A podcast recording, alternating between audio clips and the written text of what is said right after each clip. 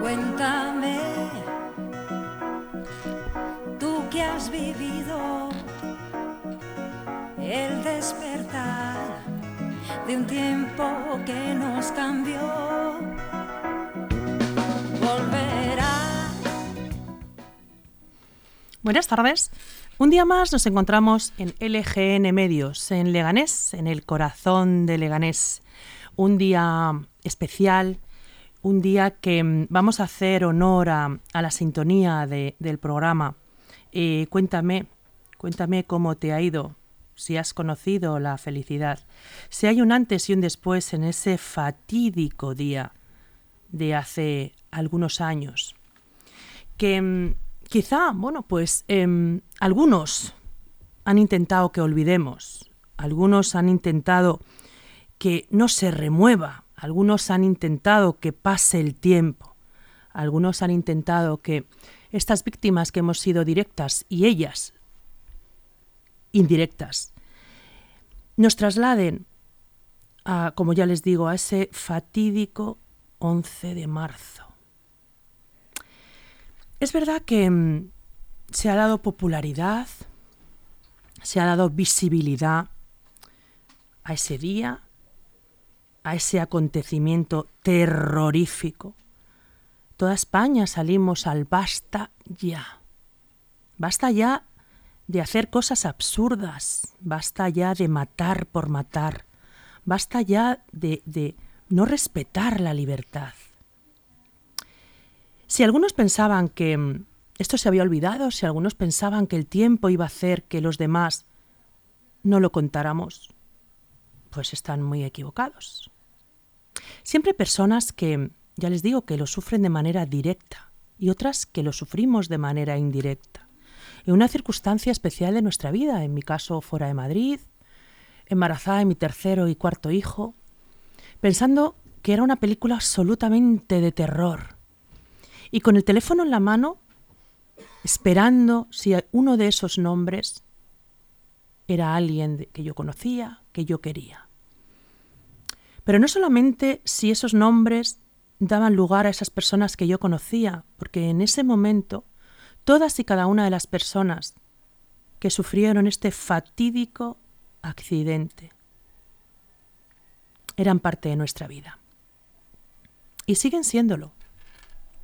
Gracias a, personas que, que lo sufrieron y que pelean por la libertad, que pelean por el basta ya. He tenido el honor de, de conocer pues a, varias personas que sacaron la fuerza de no sé dónde para crear una asociación de víctimas del 11M.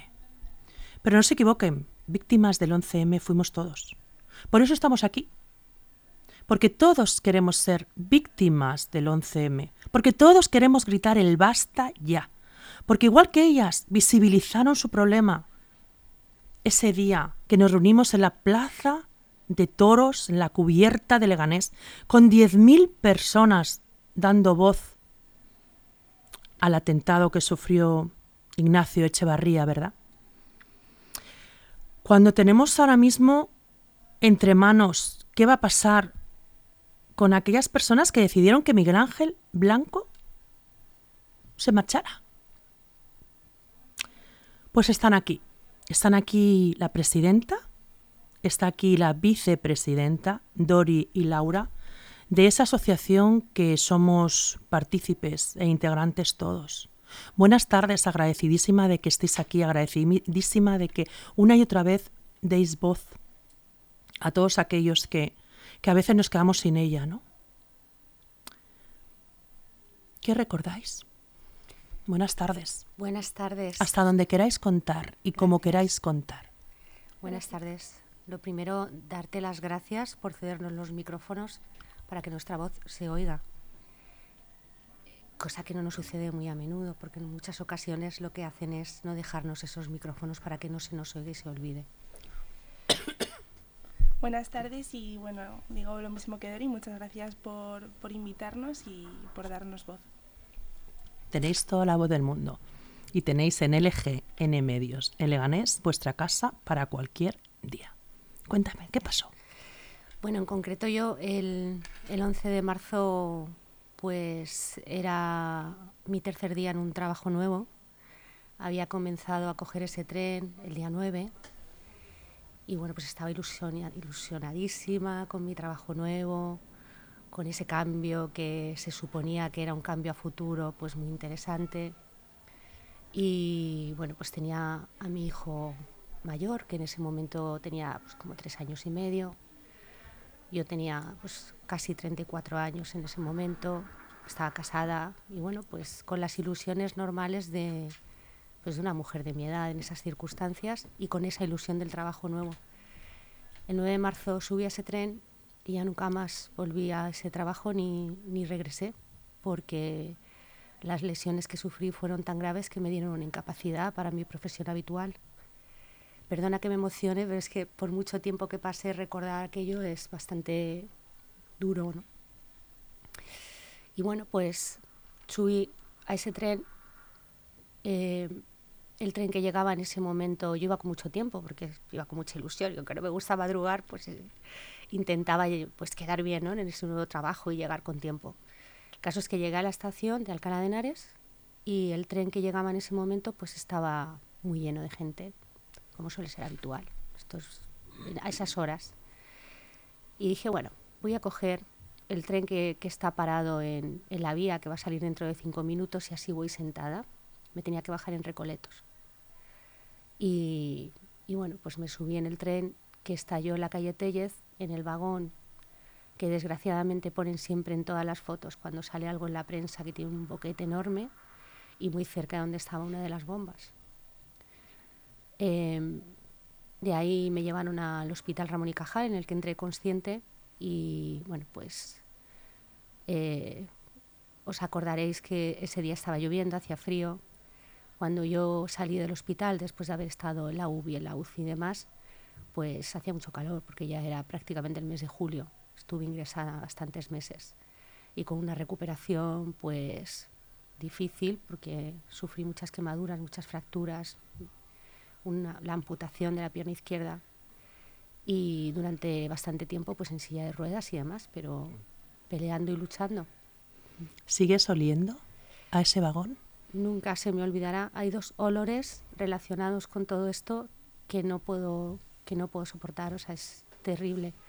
Uno es el, el olor del vagón y cada vez que hay algún olor que se acerque, que se asemeje a aquello, bueno, me, des, me, me, pongo fatal, me descompongo. O sea, me, y el otro es el, de, el olor del betadine, que es con el que me curaban aquellas terribles quemaduras que tenía.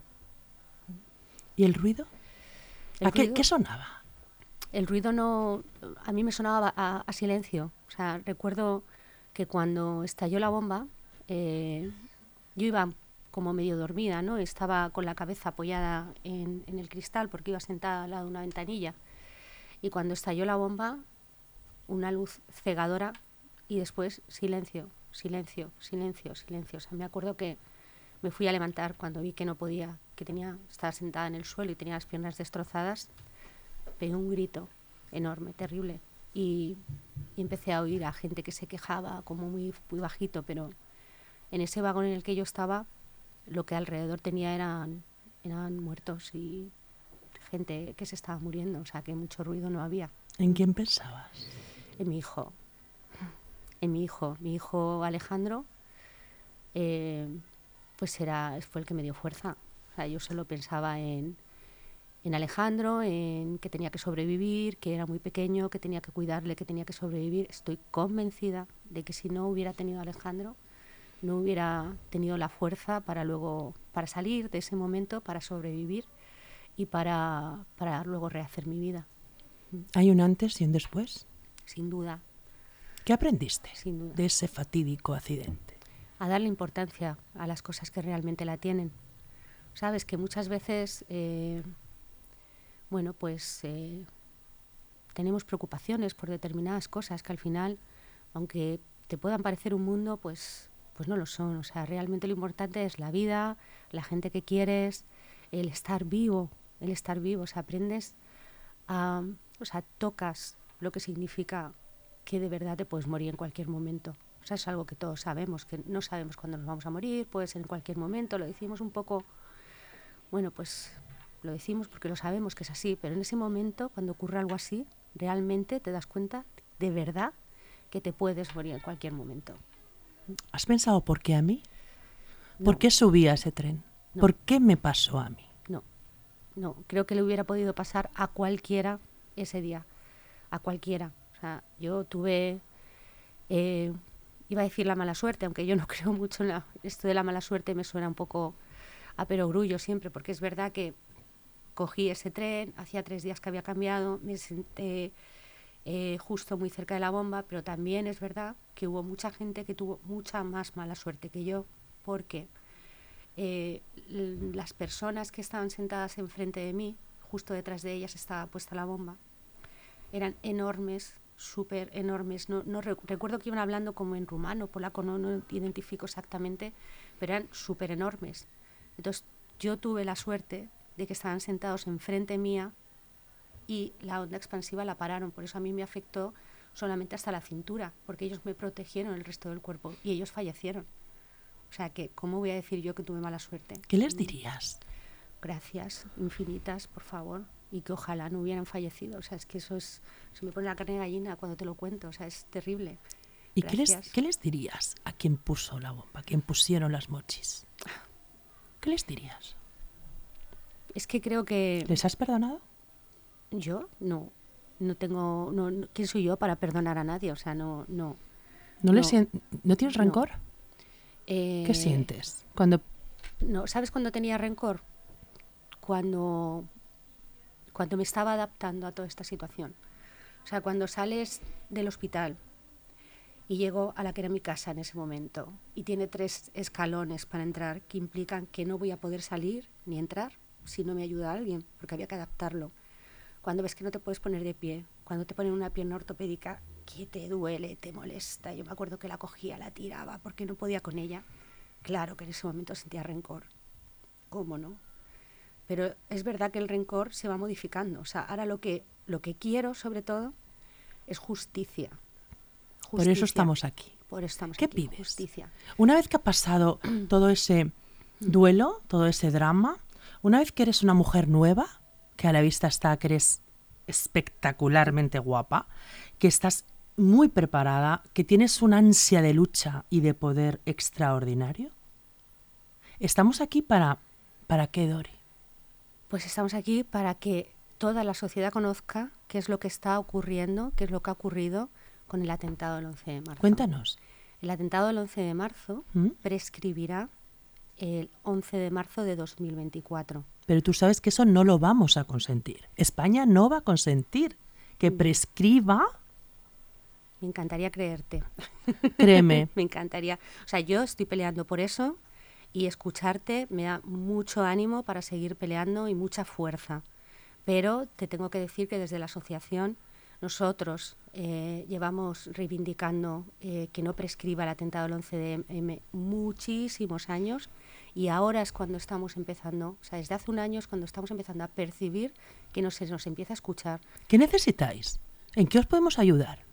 en darnos voz y que la gente conozca lo que ocurre. Nosotros hemos hecho unas eh, entrevistas en la puerta en Atocha, ¿Mm? de esto además Laura te puede decir porque estaba ella personalmente, y en esas entrevistas a la gente se la paraba y se le decía, ¿sabe usted que la OCM va a prescribir? ¿Y qué significa que prescriba? Pues que prescriba significa que según la sentencia no están determinados todos los autores, en concreto quienes financiaron e idearon el atentado. Y prescribir quiere decir que el 11 de marzo de 2024 esos autores, si en algún momento se identifican, quedarán impunes, que han matado a 193 personas, que destrozaron la vida de casi 2.000 y todas las familias que destrozaron de aquellos fallecidos. Y quedan impunes, no se les va a poder juzgar. No ¿Se les sabe algo de quién fue? Bueno, esto es una cuestión también bastante controvertida, porque eh, eh, hay un libro editado por Fernando Reinares, que hasta hace poco estaba en el Instituto Elcano y era el que, bueno, pues él dirigía eh, la sección del Instituto Elcano que se dedica a estudios de yihadismo. Y en su libro, que bueno, pues me merece absolutamente toda la confianza, todo lo que haga Fernando. Eh, él eh, investiga y pone de manifiesto en ese libro quién fue quien ideó el atentado del 11 de marzo. Presuntamente, ¿verdad? Presuntamente, claro, presuntamente. Entonces es algo que además nos indigna profundamente porque una persona que conocemos, que sabemos que le han puesto 100.000 impedimentos para hacer esas investigaciones, que por otro lado en otros países le han, le han facilitado acceder a determinados documentos, que ha sido capaz de decir presuntamente señalo a esta persona y que nuestros jueces no hayan sido capaces de hacer eso. O sea, es como no me lo puedo creer, ¿no? O sea, se modifica la Constitución, se, hace, se hacen mil cosas en este país, y, pero ¿quién ideó el atentado del 11 de marzo? Lo dice una persona en un libro que ha tenido todos los impedimentos del mundo para conseguir información y para redactarlo. Pero ¿a quién le interesa que esto, que esto prescriba? Yo eh, no quiero, o sea, lo desconozco, a quién le puede interesar. No quiero entrar en eso porque no lo sé. Y no, si supiera o tuviera idea, te diría, mira, tal. Pero evidentemente lo que está claro es que a alguien le interesa. Porque si no es por medios de comunicación como vosotros, no se habla del 11 de marzo. O sea, en, en el Parlamento, en las Cortes, se habla del 11 de marzo de que va a prescribir. No, son conocedores. Son absolutamente conocedores. Nosotros nos hemos reunido con partidos políticos, con la Fiscalía General del Estado, y no se habla de esto. Es un tema que está absolutamente silenciado. ¿A quién le interesa? No lo sé, pero que le interesa a alguien que no, que no, que esto no salga a la luz está creo que bastante claro. Hombre, pues yo creo que ahora mismo eh, que estamos en una pre-campaña electoral, Mm. yo creo que ahora mismo todos los políticos que son trabajadores vecinales, ¿no? Son trabajadores municipales, son trabajadores, eh, bueno, pues debieran escucharos, ¿no? debieran tenderos la mano, sobre todo, bueno, pues para eh, no callar. Exacto. Bueno, el, el año, en noviembre de este año pasado, estuvimos en el, en el Parlamento Europeo, varias representantes de víctimas, Lo leí. y bueno, pues eh, se nos dio eh, la oportunidad de que pudiéramos trasladar al Parlamento todas estas cuestiones, incluido en nuestro caso, por supuesto, hablábamos sobre la prescripción. Y esto se llevó a cabo gracias a eh, la comisionada para las víctimas del terrorismo de la Comunidad de Madrid, que evidentemente, pues en Madrid quien está gobernando es el Partido Popular y ahora mismo, a día de hoy, te puedo decir que son los únicos que nos han tendido una mano real para poder llevar a cabo determinadas cuestiones, como por ejemplo trasladar toda esta información al Parlamento Europeo. Yo siempre digo que todos los oídos sirven y todas las bocas también. Em, pero si hay alguno que nos escucha de manera diferente, vamos a estrujarle, vamos a por él. Entonces, si en este caso vosotros habéis tenido, bueno, pues esa escucha, esa, mm, os han tendido la mano desde la Comunidad de Madrid y, bueno, pues en este caso desde el Partido Popular, y no lo dejéis. No lo dejamos, no lo dejamos absolutamente. Ahí estamos con ello y, y, bueno, pues nos sentimos bastante, por parte de ellos, bastante atendidos y en cuanto a los requerimientos que estamos planteando, bien. o sea, Pero hay que ocuparse y preocuparse, las dos exacto, cosas. Exacto, exacto. Una cosa es que te escuche y otra cosa es que maniobre Mm. para que esto, Exacto. porque e- el tiempo es oro, nunca mejor dicho, y es que llega el 11 de marzo, ha prescrito y aquí se Mm. acabó. Mm. Ya no hay marcha atrás, aquí la marcha atrás no existe.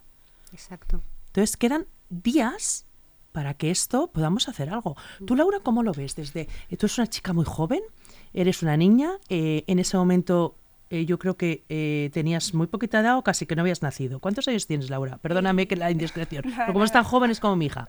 Yo ahora tengo 21 años. 21 años. Cuando sucedió el 11M estaba a punto de cumplir tres años, era Mm. muy pequeñita y evidentemente en- no recuerdo nada de ese día, pero, pero bueno, mi madre eh, se ha encargado de, de contármelo y... Es que tú lo has vivido en primera persona. Sí, en tu sí, casa. sí.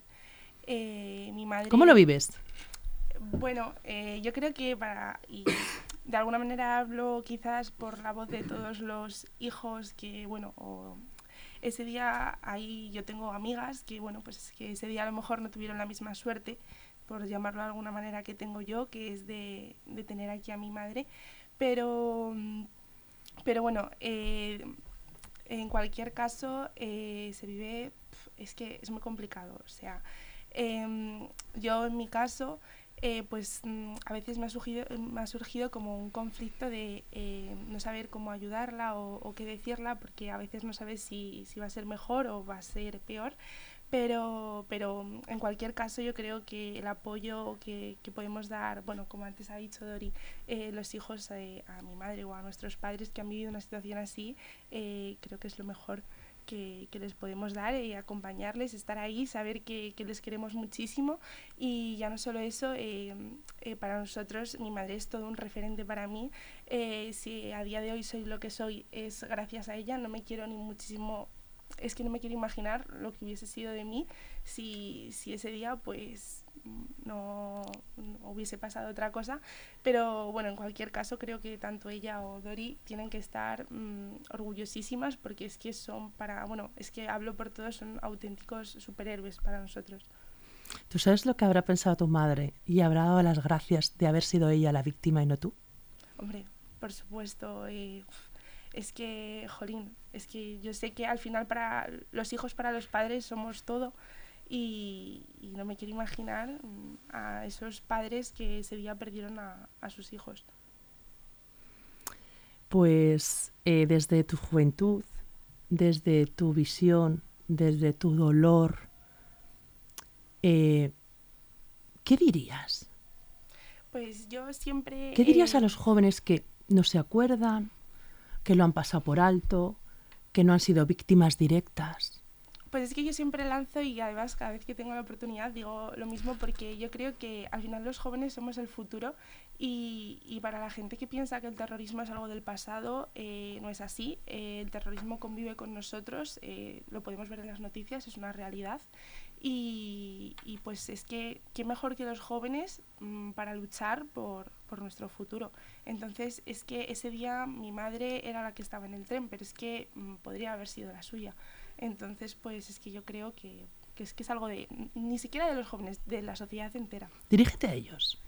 Uf, Haz un llamamiento. Pues eh, un llamamiento a, a, que nos ayuden, a que luchemos. Eh, a que no se olviden de, del terrorismo, que no se olviden de la prescripción del 11M, porque que prescriba, eh, es que al final, es que vuelve a lo mismo, somos los principales perjudicados nosotros porque es nuestro futuro. Entonces, si ahora se toma como referente que un delito que cambió la historia de España eh, prescriba, pues es que qué va a ser de nosotros en un futuro. O sea, es que no me lo quiero imaginar, por eso que no me imagino que el 11 me prescriba, quiero pensar que eso no va a suceder nunca y que los jóvenes como yo eh, pues nos van a ayudar a, a, que esto no pase. ¿Quieres vivir en un país libre? Desde luego.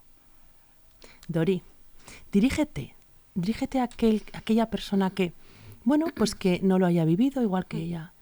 Eh, que, ¿Cómo os podemos ayudar?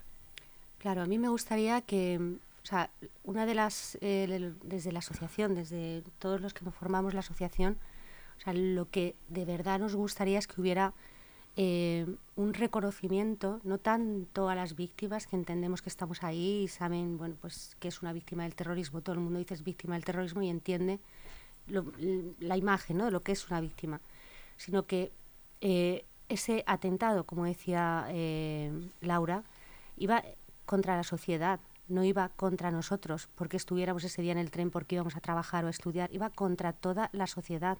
Entonces es imprescindible que se entienda que nosotros estamos peleando por algo que afecta a toda la sociedad. Entonces ahora mismo además nos encontramos con bastantes inconvenientes porque evidentemente el poder unirnos a eh, causas y demás implica una serie de gastos que tenemos que asumir directamente desde la asociación, porque, porque para esas defensas judiciales no tenemos ningún tipo de subvención ni de ayuda.